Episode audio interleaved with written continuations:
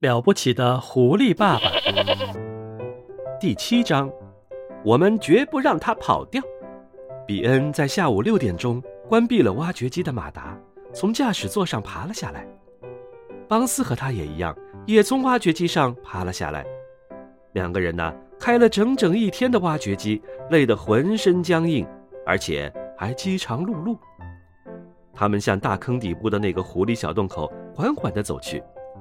比恩气得满脸发紫，邦斯用不堪入耳的脏话咒骂着，伯吉斯则摇摇晃晃地走了过来。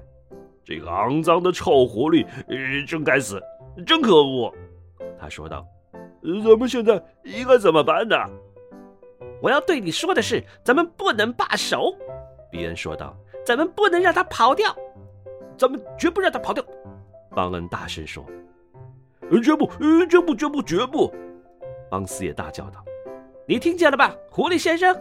比恩弯着身子冲着洞口喊道：“现在还不算完呢，狐狸先生，我们不把你像个小玩意儿一样抓起来吊死，就不回家。”于是这三个人互相握着手，郑重的发誓：不抓住狐狸就不回自己的家了。那下一步该怎么办呢？大腹便便的小矮子邦斯问道。“我们打算派你到洞里去，把它弄出来。”比恩说。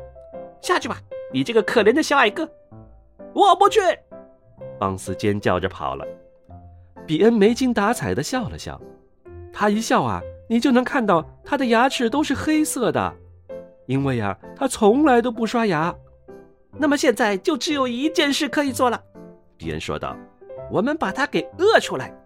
我们啊，每天每晚在这里守着，看着这个洞口，到最后他一定会出来的，他肯定会出来的。”于是，伯杰斯、邦斯和比恩给山下的农场捎信去，让人把帐篷、睡袋和晚饭都送来。